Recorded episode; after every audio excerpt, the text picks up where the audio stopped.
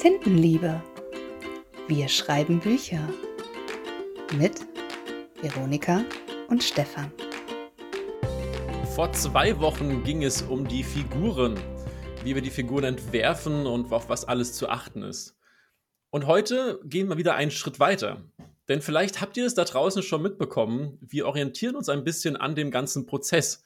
Wir haben ja am Anfang drüber gesprochen, wo man Ideen herbekommt, wie man sich inspiriert, wie man eine Routine aufbaut, wie man motiviert bleibt. Und jetzt wollen wir so langsam Richtung Geschichte gehen, Richtung Plot gehen. Und deshalb wird es heute darum gehen, was für Methoden gibt es? Und muss man immer plotten oder gibt es noch etwas anderes? Ja, vielleicht sollten wir uns aber zuerst mal damit beschäftigen, Stefan. Was ist eigentlich ein Plot und was ist eine Geschichte oder eine Story? Hast du da eine Idee? Ist das nicht das Gleiche? Nee, das ist nicht das Gleiche. Nein, aber ich weiß, dass du weißt, dass es nicht das Gleiche ist. Vergib doch den ganzen Spaß. Ja. Nein, aber es ist tatsächlich, es wird sehr häufig, also gerade bei ähm, ja noch Neulingen so im Schreibprozess wird es sehr häufig als Synonym verwendet, ist es aber nicht. Der Plot ist sozusagen das Handlungsgerüst der Geschichte und die Geschichte oder die Story würde ich sagen, also das interpretiere ich jetzt einfach mal so, ist alles, was so passiert. Also das heißt, für mich füllt die Story oder so das Gerüst, das umhüllt das Ganze. Kann man sich vorstellen, ich weiß nicht, ich habe da immer so ein Bild im Kopf, wie dass der Plot so die, das Skelett ist und alles, was so drumherum kommt, die Geschichte. Ja, das, das ist eine der, der Möglichkeiten, wie es auch ähm, beispielhaft im Internet erklärt wird. Wird tatsächlich immer wieder ein bisschen unterschiedlich erklärt, was auch daran hängt. Ähm, bei meiner Recherche bin ich darauf gestoßen, dass Plot als solches verschiedene Definitionen hat und verschiedene Bedeutungen. Wobei ich will das gar nicht so stark vertiefen, weil es geht sehr in die Erzähltheorie rein. Und das sind natürlich Sachen, die, die kann man wissen, aber für uns ist das, was du eigentlich gesagt hast, so das, das, die Quintessenz des Ganzen. Die Story ist das, was wirklich passiert, linear erzählt im Prinzip und der Plot ist so, wie es wirklich rübergebracht wird. Und da gibt es ja so Möglichkeiten, dass man zum Beispiel nicht linear erzählt, dass man Sachen auslässt, dass man Zeitsprünge hat, Flashbacks oder auch unzuverlässige Erzähler. Oder auch ganz einfach, wenn wir nur in eine einzige Erzählperspektive sind, gerade zum Beispiel beim Ich-Erzähler, dann kann ich ja schlecht das ganze, die ganze Innenwelt von den anderen Figuren darstellen. Aber die Geschichte hat es trotzdem, weil man muss ja wissen, was dort alles passiert. So kann man das so ganz grob mal versuchen zu unterscheiden. Das ist eigentlich ganz gut so zusammengefasst. Ich habe auch mal schön bei Wikipedia nachgeschaut, natürlich, was da denn so steht. Und da stand, äh, ein Plot ist die stichwortartige chronologische Aufzählung aller Ereignisse, die du für deine Geschichte planst. Okay, das, das ist schon interessant. Wobei dann planen ja wieder, alles, ja. was wir planen, erzählen wir das auch alles? Nee, das tun wir nicht immer alles erzählen. Nein, nein, nein. Aber wäre es dann nicht, das ist dann die Definition nicht wieder trotzdem komisch, weil es ja genau das ja, ist doch, dachte ich, dass der Plot das wäre, was wir erzählen auch?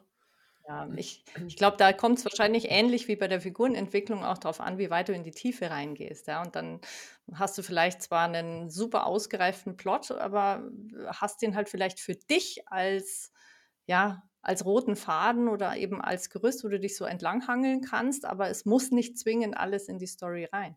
Ja, versuchen wir einfach Story und Plot nicht mehr zu besagen, wobei das jetzt schwierig wird, Plot in dieser Folge nicht mehr zu ja, sagen. Ja, ich glaube auch, ja.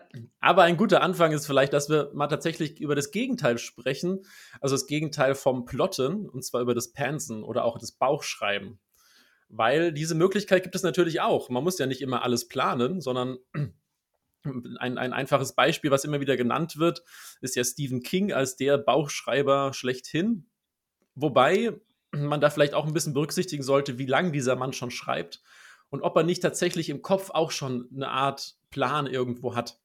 Also das ist natürlich auch nochmal, was man berücksichtigen muss. Man muss es nicht immer alles komplett niederschreiben und nur dann zählt man als Plotter, sondern auch, wenn man da ein bisschen im Vorfeld sich schon Gedanken gemacht hat und schon genau weiß, wo es hinausläuft, wie die Figuren sich verhalten. Das ist natürlich je nach Status, wo man steht, im Sinne von der Schreibkarriere auch möglich, definitiv. Da ist natürlich dann immer so ein bisschen so die Frage, gell, ähm, ab wann oder ab welchem Punkt heißt es denn dann wirklich, ich habe was geplottet, ja? Weil ich glaube, wenn so eine Geschichte entsteht, dann hat man oft schon so einen kleinen, ja, eine Idee, wo es hingehen soll. Und ist das dann nicht auch schon ein kleiner Plot? Ja, ich glaube, das ähm, ist schwierig zu beantworten. Es wird natürlich immer eine, eine Grauzone geben und es auch nicht Ja. ähm, klar abgrenzbar sein. Aber im Prinzip ist der Bauchschreiber ja wirklich jemand, der sich effektiv dran setzt und einfach schreibt und äh, vielleicht auch tatsächlich das Ende schon kennt. Ich würde es jetzt nicht unbedingt als Plotter gleich bezeichnen, wenn er das Ende kennt oder sie das Ende kennt.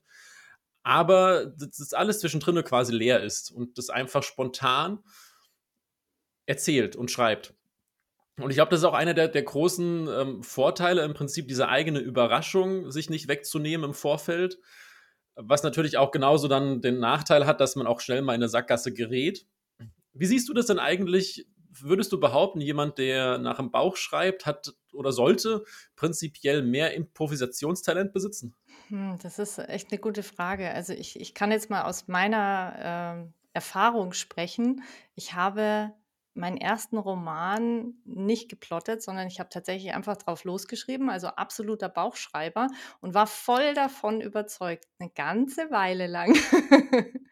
Und, äh, ja, ich habe dann aber festgestellt, dass ich sehr viel überarbeiten musste und dass ich ab und zu an Punkte gestoßen bin, wo ich so ein bisschen festgesteckt bin. Es war zwar wahnsinnig schön, so die Geschichte zu erleben, das ist das, was du gerade gesagt hast, dass es so ja, man man äh, man ist so kreativ dabei und man ist so man ist so im Flow, sage ich jetzt einfach mal. Aber das kann eben auch dazu führen, dass du dich in 'ne Ecke schreibst und dass du dann erst mal gucken musst, wie du wieder rauskommst. Und deswegen muss ich sagen, mit der Zeit hat sich das bei mir so ein bisschen verändert und mittlerweile also, ich bin kein intensiver Plotter, aber ich habe schon gerne einen guten Plan. Das ist auch so die Erfahrung, die ich ähm, im Lektorat gemacht habe. Gerade was du erwähnt hast, ist für mich persönlich immer der aller, allergrößte Nachteil, dass man die Überarbeitung dann auf jeden Fall sehr, sehr, sehr viel intensiver gestalten muss. Mhm, Das habe ich also, da habe ich bisher tatsächlich noch kein Gegenteil erlebt. Gibt es aber bestimmt auch da draußen, das möchte ich gar nicht ausschließen. Aber auch da würde ich fast schon behaupten, dass es dann auch einfach auch ein bisschen Übungssache. Also wie gesagt, wenn du seit 20 Jahren Vollzeit ähm, schreiben kannst und darfst, dann wird es wahrscheinlich auch da schon eine ganz andere Routine entwickelt sein. Aber prinzipiell definitiv, ähm, was man vielleicht im Vorfeld spart beim Plotten, also beim, beim Pansen so rum, weil man beim Plot natürlich auch Zeit investieren muss für das ganze Nachdenken, Aufschreiben, Nieder, Niederbringen, ähm, ist natürlich beim Pansen im Nachhinein natürlich eine, Über eine Überarbeitung mit drin. Und das kann sehr frustrierend sein. Andererseits ist es natürlich auch so, dass die Kreativität beim Plotten schon ein bisschen untergehen kann.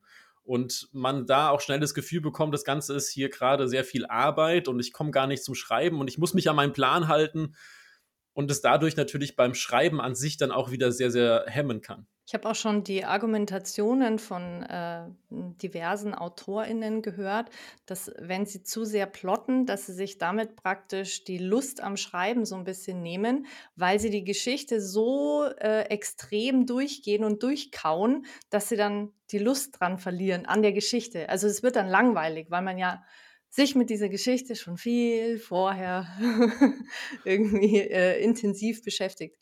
Ich denke mal, Mittelmaß ist immer so eine 'ne gute Ja. Empfehlung, einfach nach dem eigenen Bauchgefühl auch ein bisschen entscheiden. Das ist ja immer den Spruch, den du bringst. Genau, ich wollte gerade sagen, du nimmst mir heute meinen Spruch. Ich färbe ab, siehst du? Nein, aber das, ähm, was man auch nicht vergessen darf, das das das Plotten ist ja auch nicht in Stein gemeißelt. Also, auch wenn ich am Anfang reinschreibe, ich habe 15 Szenen und die müssen so und so ablaufen. Wenn ich zwischendrin aber merke, nee, das funktioniert so nicht, dann ist das gar kein Problem, davon abzuweichen. Deshalb finde ich die die also, die Aussage kann ich komplett nachvollziehen, aber man sollte das vielleicht auch nicht so so eng sehen. Wobei natürlich, ja, man beschäftigt sich sehr, sehr lange mit dem mit der Geschichte schon im Vorfeld beim Plotten. Aber mache ich das beim Schreiben im Allgemeinen nicht sowieso, weil ich muss das Manuskript so 4, 5, 6, 7 Mal, wenn überhaupt das ausreichend ist, äh, lesen. Ja, das stimmt. Ne, sehe ich sehe ich also genauso. Du hast im Prinzip jetzt übrigens schon angefangen, so ein bisschen mit den, äh ja, mit den Gefahren oder so ein bisschen der die Nachteile vom Plotten und, ähm, hast eben gesagt, so dieses wenn man sich da so ganz strukturiert dran hält. Ich denke, dass alles, was man so extrem macht, immer nicht ganz so, äh, gesund ist, sage ich jetzt einfach mal. Und, äh, beim Plotten sehe ich halt die Gefahr, wenn du dich zu strukturiert dran hältst und so verbissen dran bist: „Ich muss diesem Plan jetzt folgen, so wie das vorgegeben ist oder wie ich's gelesen habe oder gelernt“, ähm, dass dann so ein bisschen so die Figuren und die, die, ja, die Ereignisse, die passieren, so bisschen lebloser werden, also farbloser, so nenne ich es jetzt einfach mal, ja dass man so diese, diese Tiefe so ein bisschen aus den Augen verliert, weil man einfach nur diesen roten Faden vor sich hat und sich daran entlanghangelt. Deswegen finde ich es gar nicht schlecht, wenn man auch ab und zu mal von dieser Struktur so kleine ja, so kleine Seitenwege geht, um dann nachher wieder zurückzufinden. Das ist ja im Prinzip, muss sagen, hey, du tappst da in, in der Dunkelheit äh, hin und her und siehst ab und zu mal einen Lichtblitz, aber der rote Faden, der leuchtet immer und zu dem kommst du halt immer wieder zurück. Dynamik würde ich äh, bezeichnen, was, was du versucht hast zu beschreiben, die fehlt ein bisschen. Also man, man merkt dann quasi irgendwann, das Ganze ist nach Schema F entworfen worden und ist auch so mhm. niedergeschrieben mhm. worden. Ja. Aber eigentlich sind, sind die Figuren gar nicht lebendig geworden. Das ist natürlich auch immer sehr blöd. Aber ich habe noch einen riesigen Vorteil, den, den ich auch öfter mal vermisse, wenn es um das Thema geht. Und zwar, wenn ich auch ein bisschen intensiver plotte, habe ich auch die Möglichkeit, den Plot im Vorfeld einfach schon mal prüfen zu lassen. Oder halt auch mit, mit Leuten besser durchzusprechen, was natürlich beim, beim Bauchschreiben ein bisschen verloren geht. Und das hilft mir im, im Vorfeld schon, Sachen einfach direkt, was Logik angeht oder auch Spannungskurve und so weiter, einfach direkt schon auszubügeln. Ja. Und damit nicht nur Zeit zu gewinnen, sondern auch Frustration einfach, weil es ist nichts schlimmer, als wenn man 200 Seiten geschrieben hat und dann hinterher jemand sagt, ja, so die 50 Seiten in der Mitte, ah, die könntest du eigentlich jetzt nochmal neu schreiben. Ja, das stimmt, ja. Nee, das ist ein sehr guter Vorteil, ja. Und auch wichtig, dass man das erwähnt. Was mir übrigens auch aufgefallen ist, ist, wenn in dem Moment, wo ich angefangen habe zu plotten, ist mir aufgefallen, dass ich mit dem Schreiben schneller vorankomme, weil ich ja, einfach äh, weiß, wohin ich möchte. Also es ist teilweise, es gibt ja ähm, Autorinnen, die plotten wirklich bis ins kleinste Detail und plotten kapitelweise, sogar szenenweise, also richtig runtergebrochen und aufgedröselt. Und bei denen ist es halt auch so, die wissen einfach, die setzen sich jetzt hin und sagen, okay, heute schreibe ich das Kapitel, da passiert das und das, die beinhaltet die und die Szenen und dann wusch, steht das Kapitel. also gut, wusch wäre schön, ja. Ja, es, ist halt ähm, so das bisschen das Geben und Nehmen quasi. Wenn ich natürlich plotte, wie du schon sagst, habe ich, hab ich vielleicht während dem Schreibprozess dann auch wieder die Zeitersparnis. Dafür ist die Lust halt vielleicht auch ein bisschen gehemmt, weil es halt einfach nicht mehr diese überraschende Reise ist. Wenn, wenn ich es aber jetzt mal wirklich ganz trocken und nüchtern betrachte, ist es wirklich so, dass du eigentlich beim Plotten, was die Zeit angeht, zu 99 Prozent eigentlich immer irgendwo sparst. Wenn du es halt einfach auch nicht gewohnt bist, aus dem Bauch heraus zu schreiben.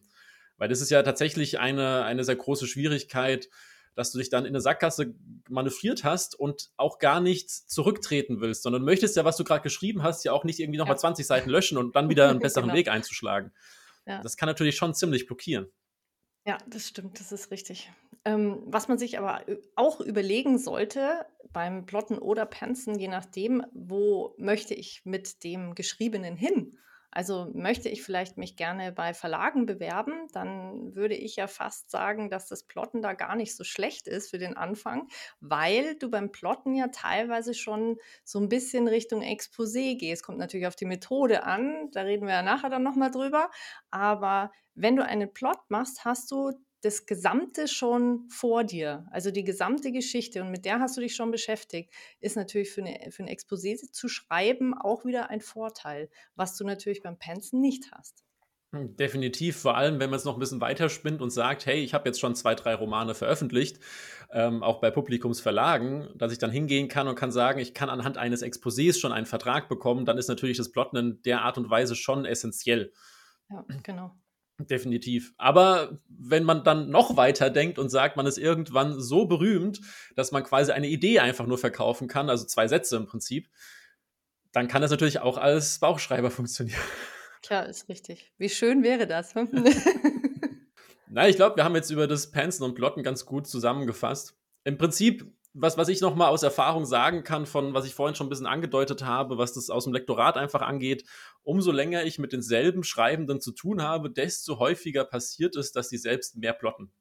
Das ist einfach eine ja. Beobachtung, die ich gemacht habe. Ja. Ich kenne bisher niemanden, bei dem es umgekehrt passiert ist, der jetzt am Anfang sehr oder, oder auch über die Zeit angefangen hat zu plotten und dann wieder zurückgegangen ist, einen Schritt, sondern ganz im Gegenteil. Eigentlich das immer weiter ausgebaut hat und wer am Anfang vielleicht nur den Anfang und das Ende hatte, hat plötzlich auch schon die ersten Sachen im Plot mit drinne, ähm, im Vorfeld für die Mitte, für die Mitte des, des, des äh, Romans.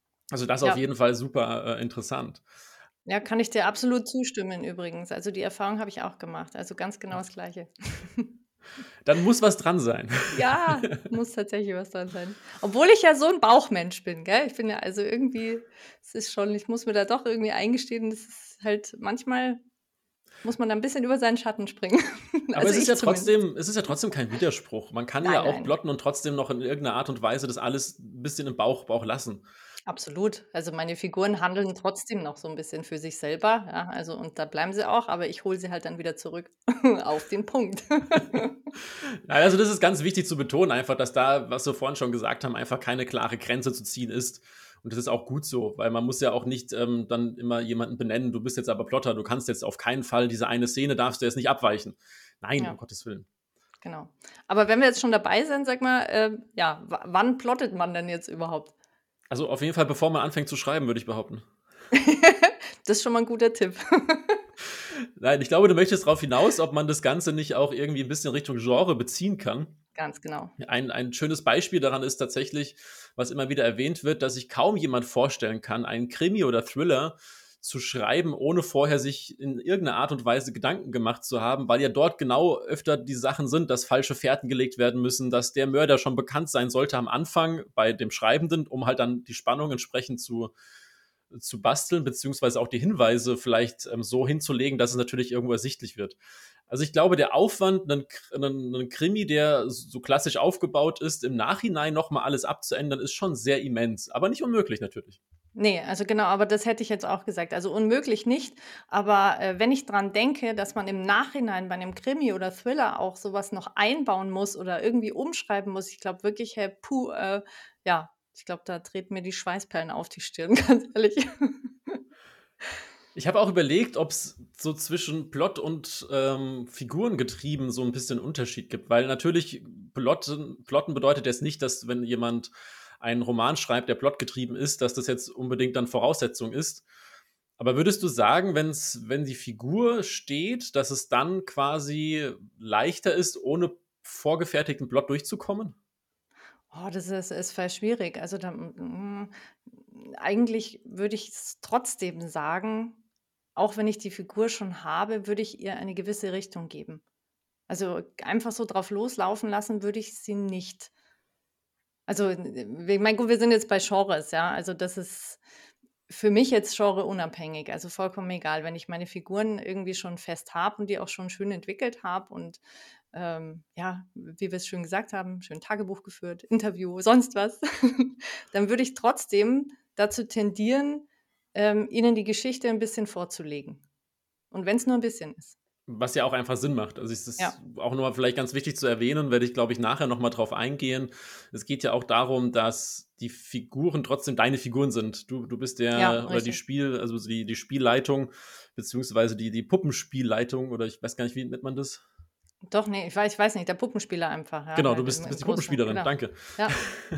Die die Fäden in der Hand hat und nicht die Figur. Das ist ganz wichtig. Ja. Aber ansonsten, um nochmal auf die Genre einzugehen, also prinzipiell, das mit dem Krimi und Thriller war jetzt so für mich persönlich eins der, der größten Beispiele. Klar, wenn wir jetzt nochmal ein bisschen spezieller gehen Richtung Hard Science Fiction oder sowas, wo ja wirklich Theorien im Hintergrund sind, das ist natürlich unumgänglich, dass man da sehr, sehr viel recherchiert und damit auch schon eine Art Plot irgendwo aufbaut und quasi seine außen, äußeren Gegebenheiten hat und damit ja definitiv schon Schranken irgendwo hat. Ansonsten ist es für mich immer ein Austesten. Man kann es gar nicht so hundertprozentig festlegen. Es ist ja auch sehr individuell auf die Person, also die Person im Sinne von der die schreibende Person ähm, bezogen. Weil ich glaube, dass es dann trotzdem natürlich den einen oder anderen gibt, der als Bauchschreiber total einen tollen Krimi basteln kann. Ich, ich würde ja sagen, dass man, egal welches Genre, man kann immer plotten. Also Plotten funktioniert ja, immer, definitiv, ja, ja. würde ich sagen. Und auch wenn ich einen Liebesroman schreibe, kann ich diese Geschichte vorplotten. Also das, das, das, ich würde sagen, Plotten geht in jedem Genre. Bauchschreiben wahrscheinlich auch. Und da kommt es wahrscheinlich darauf an, was du für eine Erfahrung hast, einfach im Schreiben schon. Wie lange schreibst du schon? Was hast du selber für eine Erfahrung gemacht? Und äh, ja, wie gesagt, und dann kommen wir wieder auf diesen kleinen Minipunkt, ab wann ist Plotten Plotten und Bauchschreiben, Bauchschreiben. Ja, es, also auch dieses, was ich vorhin gesagt habe mit der Zeitersparnis, muss man sich natürlich auch überlegen. Wenn jemand natürlich ein sehr, sehr großer Viehschreiber ist, der 5.000 bis 10.000 Wörter pro Tag runterhauen kann, kann es sogar sein, dass das Bauchschreiben gar nicht so verkehrt ist, weil er vielleicht in einem Monat das Buch fertig, also die Rohfassung fertig geschrieben hat und dann natürlich mhm. zwei, drei, vier, fünf Monate überarbeiten kann in jedem Step. Wem das liegt, um Gottes Willen, warum nicht? Also daher die Empfehlung ist da, auf sich selbst zu hören und zu gucken, was, was einem am meisten Spaß macht und wo man sich am selbst am wenigsten bremst natürlich. Genau, und du sagst wieder genau den wichtigen Punkt, es muss immer Spaß machen. Es muss Spaß machen, ja. Das ist also das, was, was finde ich, was immer allem zugrunde liegt. Und wenn ich den verliere, nur weil ich der Meinung bin, ich muss das jetzt so machen, dann wäre das schade, weil man bremst sich einfach selber aus. Mit der klitzekleinen Einschränkung, es ist auch okay, wenn man mal ein paar Tage hat, wo man keinen Bock drauf hat. Das ist ja, vollkommen, absolut. Das, das sowieso. vollkommen in Ordnung. Es muss nicht immer Spaß machen, Nein. aber es sollte im Großteil doch noch äh, bitte Spaß machen. Okay, dann nehmen wir das im, im Allgemeinen, muss es Spaß machen. Ja, nee, du hast recht. Also es gibt Tage, da ist es einfach, äh, ja. Das kennt, glaube ich, jeder von jedem Job, hoffentlich. Ja. sonst, sonst, sonst ist meine letzte Rettungsleine weg. Aber okay, jetzt haben wir besprochen, was, was denn Geschichte Plot ist, ähm, über das Pensen, über das Plotten im Allgemeinen. Welche Methoden gibt es denn, äh, Veronika, fürs Plotten? Ja, also man findet ja, also man muss dazu sagen, ja, es ist Überall, in jedem Schreibratgeber, überall findet man diese ganzen Plot-Methoden. Ich würde jetzt einfach mal sagen, dass wir so die, die bekanntesten einfach mal kurz anreißen, aber wirklich nicht ganz tief drauf eingehen. Wir beginnen jetzt einfach mal mit der, der Dreiaktstruktur. Ja, also so der Dreiakter ist so der, der Klassiker, den man, glaube ich, in der Schule lernt.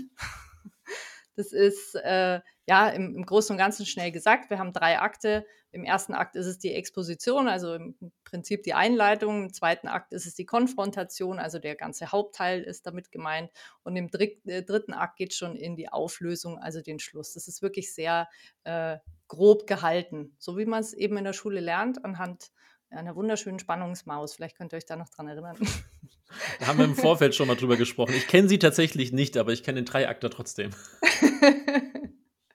Man muss die Maus nicht kennen, das ist keine, Nein, okay. keine Schande. Aber ich finde sie so schön, ich habe sie immer sofort vor Augen.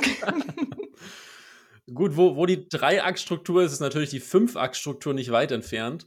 Ganz Im genau. Prinzip genau. Ist es ja schon ähnlich oder das Identische, nur mit halt zwei Ergänzungen. Ähm, Korrigiere mich gerne, Veronika, aber da sind jetzt quasi die beiden Wendepunkte nochmal mit dabei. Genau. Und richtig, sowas ja. wie die Konfrontation wird halt vielleicht ein bisschen anders genannt, Mittelpunkt oder Midpoint. Genau. Also das ist für so eine Sache, je nachdem, wo man es auch gerade nachliest, welche Quelle man gerade hat, werden die Sachen sowieso ein bisschen anders bezeichnet. Also auch nicht jeder hat Exposition da mit drinne stehen beim Dreiakter als Einführung, Einleitung. Das ja. ist halt klar. Aber im genau. Prinzip geben die beiden sich nicht viel, es ist halt nur noch mal ein bisschen besser unterteilt. Genau. Und wenn man das Ganze noch mal ein bisschen aufdröselt, dann sind wir schon bei der Sieben-Punkte-Struktur. wir kommen von drei zu fünf zu sieben. Und da ist dann im Grunde genommen auch äh, zwei, äh, ja, zwei Punkte sind noch mal dazugesetzt. Und zwar sind da zwei Kniffe dazugesetzt. Zwischen einmal der erste Kniff zwischen der ersten Wendung und dem Mittelpunkt und der zweite Kniff dann zwischen Mittelpunkt und zweiter Wendung. Aber genauer gehen wir da in zwei Wochen nochmal drauf ein, auf die Sieben-Punkte-Struktur. Jetzt hast du schon den ganzen Teaser vorweggenommen. Ah ja, ja, Veronika. aber was man vielleicht jetzt schon noch mal ganz kurz erwähnen kann, ein bisschen informativ wollen wir ja doch sein, weil Wendung und Kniff, das klingt alles so ähnlich oder irgendwie doch nichtssagend. sagend also ich habe jetzt noch mal so ein bisschen rausgelesen, dass die Wendung an sich ja im Prinzip ein Problem, ein Konflikt ist, der auftaucht und die Hauptfigur muss da irgendwie ein bisschen auch ins Abenteuer reingestoßen werden, sagen wir es mal so.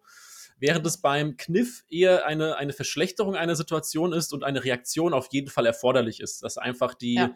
Hauptfigur auch aktiv wird, das ist ja einer der wichtigsten Punkte, dass man keinen komplett passiven Protagonisten, Protagonistin hat. Und das ist quasi, hilft dann in der, der ganzen Hinsicht nochmal ein bisschen. Wobei auch hier natürlich, was ist jetzt genau als Konflikt, was ist genau eine, eine, Verschlechterung? Ist eine Verschlechterung nicht eventuell sogar ein Konflikt, ein Problem, was da irgendwo kommt? Also ein bisschen Definitionssache ist das Ganze schon noch. Aber dazu werden wir dann, wie Veronika gesagt hat, in zwei Wochen nochmal ein bisschen genauer eingehen. Ja, ganz genau. ja, kommen wir zur nächsten Methode. Die, ja, die Schneeflockenmethode. Ich muss da mich ein bisschen räuspern, weil ich finde, die Schneeflockenmethode, die ist in aller Munde. Also Schneeflockenmethode muss man wirklich sagen, ähm, ja, ich hatte das Gefühl auch, dass die ja, ja, die kommt immer wieder. Also die Schneeflockenmethode, über die stolperst du immer drüber, wenn du irgendwo was liest, wenn du irgendwo einen Ratgeber liest und wenn du irgendwo das Wort Plot eingibst. Dann kommt die Schneeflockenmethode. Dabei muss ich zugeben, dass sie jetzt für mich persönlich gar nicht so attraktiv klingt. Also alleine mal mhm. jetzt, also ich will jetzt gar nicht alle zehn Schritte durchgehen, die dort aufgezählt werden, aber zwei Schritte schon haben mich ein wenig abgeschreckt. Und zwar soll man einen kompletten Szenenplan mit 100 Szenen als Tabelle erstellen und danach auch noch eine 50-seitige Zusammenfassung anfertigen. Und ganz kurz nochmal zum, zum Revue passieren. Wir sind immer noch beim Plotten, wir sind nicht beim Schreiben. Ja. nee, du hast recht. Ja, das ist richtig. Also die Schneeflockenmethode ist wirklich eine sehr, sehr intensive Plotmethode, würde ich jetzt einfach sagen. Also man kann sich wunderbar so entlanghangeln und man baut im Prinzip von klein auf seine Geschichte auf, also seine, sein, ganzen, sein, sein ganzes Manuskript und alles, was da so drumherum kreucht und fleucht, wird also bis ins kleinste Detail so ein bisschen angerissen.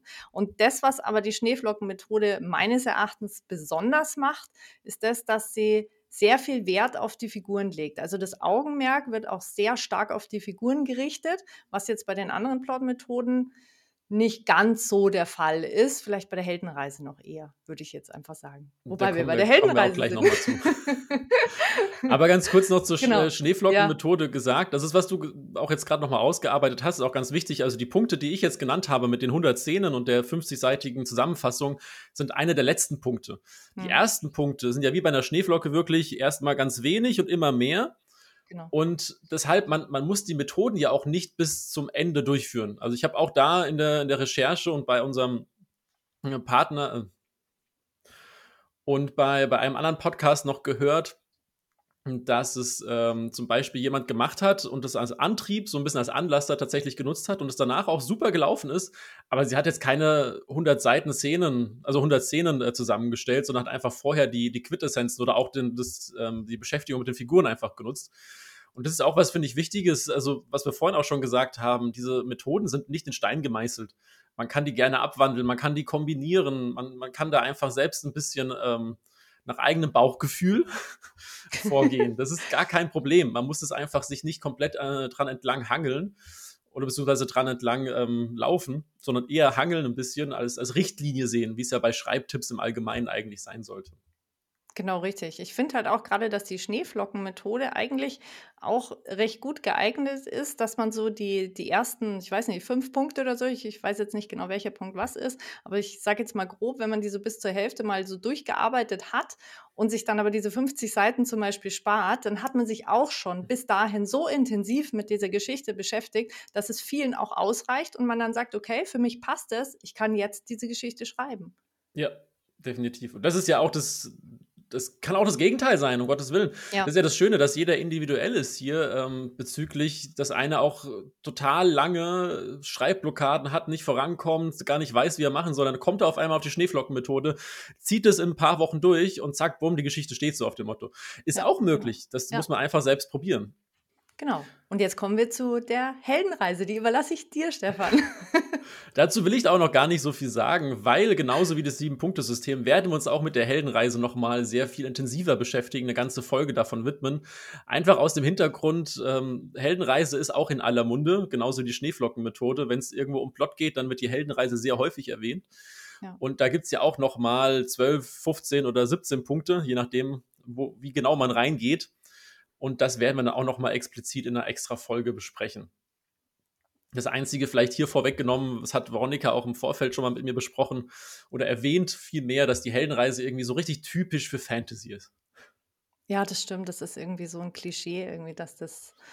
Dass ja, das nicht, nicht unbedingt. Also, was heißt Klischee? Klischees haben ja auch irgendwo ihre ähm, wahren Begebenheiten. Ja. Ähm, ich würde auch behaupten, dass es tatsächlich häufig, sehr, sehr häufig ähm, in der Fantasy und der Fantastik eingesetzt wird.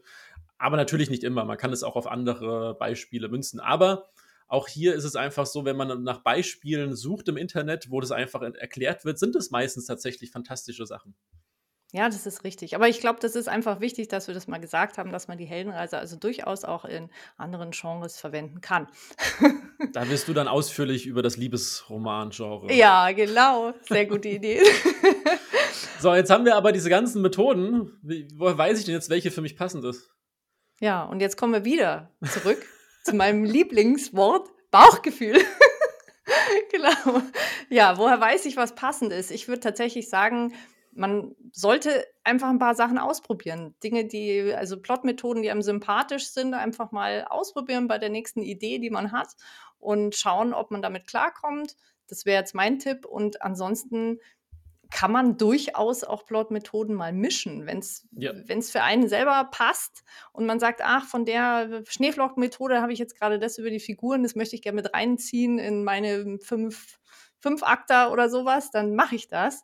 Und dann, wenn ich damit klarkomme, passt das. Also, man muss sich, wie gesagt, wie du es auch schon, glaube mehrmals heute haben wir es schon erwähnt, dass einfach nichts in Stein gemeißelt ist. Und da ist die Antwort dementsprechend so, wie man das gerne möchte, wie es einem halt leicht fällt. Vielleicht sollten wir auch mal anfangen, unsere Phrasen nicht so häufig zu verwenden. Zu verwenden. Ja, ansonsten werden wir irgendwann enden mit einem Trinkspiel, weißt, wenn die Leute uns hören. Na gut, es hat aber wieder auch ein bisschen äh, Charakter, dass man den Podcast öfter hören könnte. Also daher sollten wir weitermachen. genau. Eine Sache noch, ähm, was man auch machen kann, auch, auch oft vergessen wird, einfach mal mit anderen sprechen und fragen, wie hast du denn eigentlich geplottet? Hast du überhaupt geplottet? Was für eine Methode hast du denn benutzt? Vielleicht gibt es ja auch da draußen, beziehungsweise ich weiß, dass es da draußen jede Menge Leute gibt, die auch einfach selbst, wie du schon gesagt hast, Sachen kombiniert haben und das auch dann immer wieder so benutzen. Und ähm, ich glaube auch, dass diese Menschen komplett offen sind und das auch gerne an andere weitergeben und da überhaupt gar keinen Eigennutzen von haben, wenn sie das nicht weitererzählen würden. Ja, das stimmt. Und ähm, was übrigens auch Spaß macht, ist, sich einfach mal eins der Bücher aus dem Schrank zu ziehen, was man halt schon gelesen hat, und mal zu überlegen oder zu grübeln, äh, mit welcher Plotmethode das geschrieben sein könnte. Oder wenn es eine hat, wo man die äh, oder wo man die Geschichte halt irgendwie, wie man die da einbauen kann oder so. Das macht auch Spaß. Richtig, vor allem, weil eine Plotmethode ist im Prinzip ja meistens so, dass man einfach Punkte hat, die irgendwo in der Geschichte da sein sollten, aus speziellen Gründen, die wir, wie gesagt, dann auch nochmal erläutern werden in den, in den Special-Folgen, wo wir uns nochmal den Plot-Methoden ähm, widmen werden, den expliziten. Und das findet man auch vor allem bei Filmen. Wobei, muss es ganz kurz sagen, überlegt euch das gut, ob ihr euch damit sehr stark beschäftigt, weil Filme werden nicht mehr das Erlebnis sein, wie es war. Ja. Weil die sind vor allem, was aus Hollywood kommt, doch sehr am, am Reißbrett meistens entlang ja. gehangelt. Das stimmt, leider. Da muss man dann schauen, dass man schnell den Schalter wieder umlegt, damit man sich wirklich berieseln lassen kann, dass man das Erlebnis noch genießen kann. Ist tatsächlich so, dass ich viele AutorInnen kenne, die sagen, sie haben sich so sehr mit der Dramaturgie beschäftigt, dass sie wirklich Filme eigentlich im Prinzip komplett knicken können und auf Serien zum Beispiel umgestiegen sind, weil die ein bisschen anders in der Dramaturgie sind. Ja. Weil die Filme einfach super vorhersehbar geworden sind. Ja, nee, kann ich gut verstehen, ja. Aber auch hier natürlich, um Gottes Willen, die Ausnahmen bestätigen die Regel ja, ich, ich würde ja gerne noch irgendwie, wenn wir jetzt so viel über das Plotten gesprochen haben, so ein bisschen über die Herausforderungen dieses Plotten so mit sich bringt, sprechen oder auch vielleicht Überraschungen, die, wo man denkt, okay, ich fange jetzt einfach mal mit dem Plotten an und dann stehe ich plötzlich da und es läuft halt nicht so, wie ich das geplant habe. Ja, wie, das gibt es? Ich dachte, wenn man es plottet, das ist doch alles perfekt, oder? das wäre schön, gell? wenn man das halt einfach so irgendwie st so strukturiert, zack, zack, zack, das mache ich und dann habe ich einen Bestseller geschrieben. Das wäre perfekt. Ja, das ist sowieso die, die Formel für den Bestseller. Das ist ja klar, dass es ja. die gibt.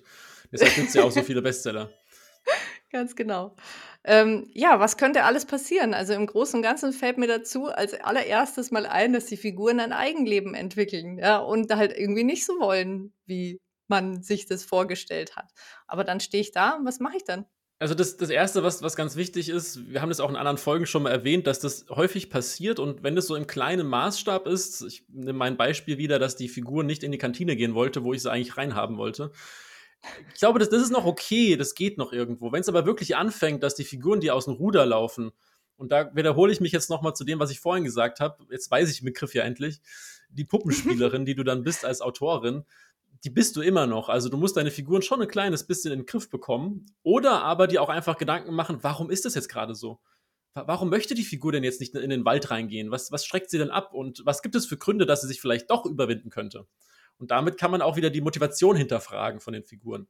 Also deshalb viel drüber nachdenken, sich, sich ähm, das nicht einfach vielleicht ähm, hinnehmen, sondern auch wirklich ähm, beachten aber auch zulassen. Also das war, was wir auch schon gesagt haben, man muss an dem Plan nicht 100% festhalten. Man kann natürlich schon ein bisschen Freiheiten lassen. Aber es wäre natürlich sehr schlecht, wenn man jetzt geplant hat, in der ersten Szene jemanden umzubringen und der ganze Plot darauf beruht. Und dann will die Figur das nicht machen, weil sie ja doch irgendwie total lieb ist. Das, dann solltet ihr nochmal drüber nachdenken, was ihr da gerade geschrieben habt. Ja, das stimmt. Auch mir ist gerade so ein schönes Bild dazu eingefallen. Ich hatte gerade so eine Kindergartengruppe vor meinen Augen und, Moment, und man muss Moment, versuchen Moment, Moment. Was denn? Ich sag hier, dass du Menschen umbringen sollst und du Nein, sagst, dass meine... Kindergartenkinder. Okay. Nein, ich bin im Kopf immer noch so bei diesen Figuren, die ein Eigenleben entwickeln. Und wenn man sich da vorstellt, stell dir mal vor, du hast so eine Kindergartengruppe vor dir und du musst gucken, dass alle schön beisammen bleiben, so, ja. Und, und dann musst du aber auch schauen, dass die, dass die Kinder natürlich so ein bisschen eben selbstständig werden. Also guckst du ihnen zu manchmal, was sie da so machen, aber du lenkst sie immer noch. Ich finde, das ist ein äh, brillantes Bild. Da gebe ich dir recht. Ich kann es nur nicht so super gut nachvollziehen, weil ich habe jetzt mit Kindern nicht so viel zu tun. Okay, ja, aber hey, also bitte, unser Podcast wird bestimmt auch von Eltern gehört. Nein, um Gottes Willen, das, das war jetzt auch gar keine Kritik. Eine Sache auch noch, ähm, die, die erwähnt sein sollte, gerade wenn es beim Plotten irgendwie nicht so richtig rund läuft, man darf auch trotzdem vorher schon anfangen zu schreiben. Das ist nicht verboten. Oh ja, also das, stimmt. Hey, wichtig, dass du das sagst. Ja, definitiv ist mir auch vorhin einfach so spontan eingefallen. Also das ist ja das Wichtige, was, was wir immer wieder betonen und auch heute schon in der Folge schon mindestens zweimal gesagt haben. Diese ganzen Sachen sind einfach nur eine Richtlinie. Diese ganzen Sachen müssen nicht hundertprozentig befolgt werden. Und wenn man zwischendrin einfach sagt, hey, ich habe den Anfang schon komplett geplottet, dann schreib einfach gerne los. Warum nicht? Und dann merkt man ja auch vielleicht, ah, okay, diese, diese Zündfunken hat mir einfach gefehlt, dass ich überhaupt losschreiben konnte. Jetzt habe ich den Anfang und jetzt läuft es einfach. Wenn ich dann vielleicht noch weiß, wo das Ende ist, vielleicht klappt es ja tatsächlich als Bauchschreiber im Mittelteil. Also auch das, diese Hybridform, Anführungszeichen, was wir auch schon die ganze Zeit gesagt haben, diese Grauzone, kann ja genauso möglich sein. Man kann ja einfach gar nicht sagen, wann ist es wirklich ein Plotter. Und damit ist das Problem eigentlich schon gelöst. Einfach tun, was man möchte. Außer aufstehen und weggehen, bitte. Ja, ganz genau. Aber im Prinzip haben wir doch ein wahnsinnig schönes Fazit dann heute für die Folge, oder? Also im Großen und Ganzen sind wir wieder beim Bauchgefühl, auf das man hören sollte. Man darf sich nicht schlecht fühlen, nur weil man anders plottet wie andere oder vielleicht auch gar nicht oder wie auch immer. Und der Spaß am Schreiben darf nicht fehlen. Definitiv. Und trotzdem hoffe ich, dass die Folge natürlich den einen oder anderen motiviert oder auch inspiriert hat, vielleicht ähm, eine Plotmethode doch mal zu probieren. Und wer das nicht machen möchte, hat aber trotzdem noch die Möglichkeit, über unsere Tinten-Challenge sich noch ein bisschen mit dem Plot und den Plotmethoden zu beschäftigen. Denn heute ähm, geben wir euch eine kleine Hausaufgabe. Nehmt die letzte Story, die ihr gelesen oder geschrieben habt, und überlegt mal, welche Methode könnte dazu passen. Und schreibt uns das sehr gerne auf Instagram, und zwar auf dem Account tintenliebe.podcast. Dort sind wir auch erreichbar und posten immer fleißig und da könnt ihr auch einfach gerne mal eure letzte Story, die ihr geschrieben oder gelesen habt, mitteilen und sagen, welche Methode dazu passt. Genau, und damit sind wir auch schon wieder zum Ende gelangt dieser schönen Folge. Aber in zwei Wochen bei Wir schreiben Bücher sprechen wir dann intensiv über die sieben Punkte Strukturen, werden uns da ganz äh, ja, genau damit beschäftigen. Und nächste Woche bei Wir lesen Bücher gibt es ein Interview mit der Autorin Tascha Winter und zwar zu ihrem Buch Der 13. Prinz. Dann wünsche ich euch noch eine schöne Woche. Tschüss! Tschüss!